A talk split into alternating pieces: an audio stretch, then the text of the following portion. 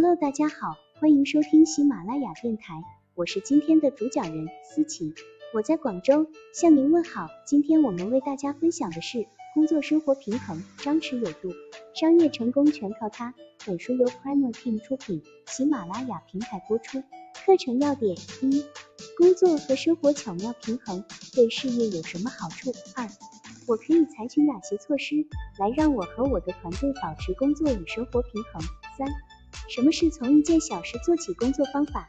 以前手机、笔记本电脑还没普及，下班离开办公室，往往就意味着工作的结束，之后的时间都属于自己，只有第二天在上班后才会重新忙碌。而现在呢？手机和笔记本电脑上，让我们能随时随地工作、发送电子邮件、完成项目、制作 PPT、开会。不管我们在家还是在度假，在周末还是本该休息的夜晚，随时处于开机状态。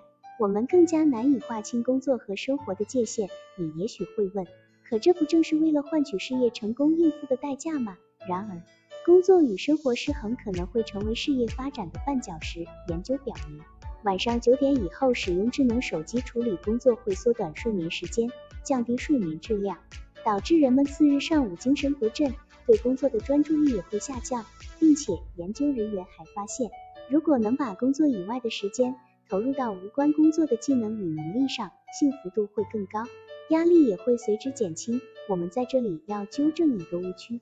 追求工作与生活的良性平衡，并不是要你逃避工作，一味的找寻诗和远方。相反，平衡工作与生活的关键在于管理好自己的时间，安排好事情的轻重缓急，这样你在办公室或是你平日的工作场所工作时效率会更高，效果会更好。同时，你的个人生活也会变得丰富多彩。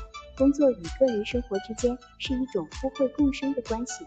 健康的生活方式让人精力充沛，精力充沛的状态可以让人更高效的完成好工作，这样人们就会有更充裕的时间享受个人生活，形成良性循环。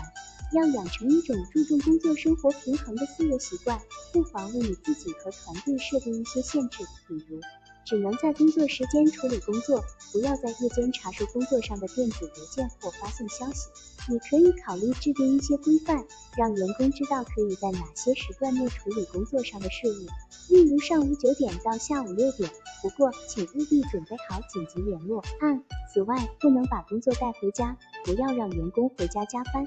如果你和团队成员都得把工作带回家去做，这可能说明你们并未有效利用工作时间。如果你和团队成员在办公室已经很高效了，可大家还是得把工作带回家去做，这又该作何解释呢？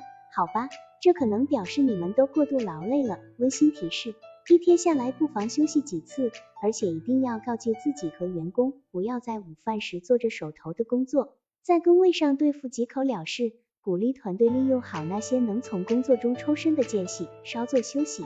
好了，以上知识就是我们今天所分享的内容。如果你也觉得文章对你有所帮助，那么请订阅本专辑，让我们偷偷的学习，一起进步吧。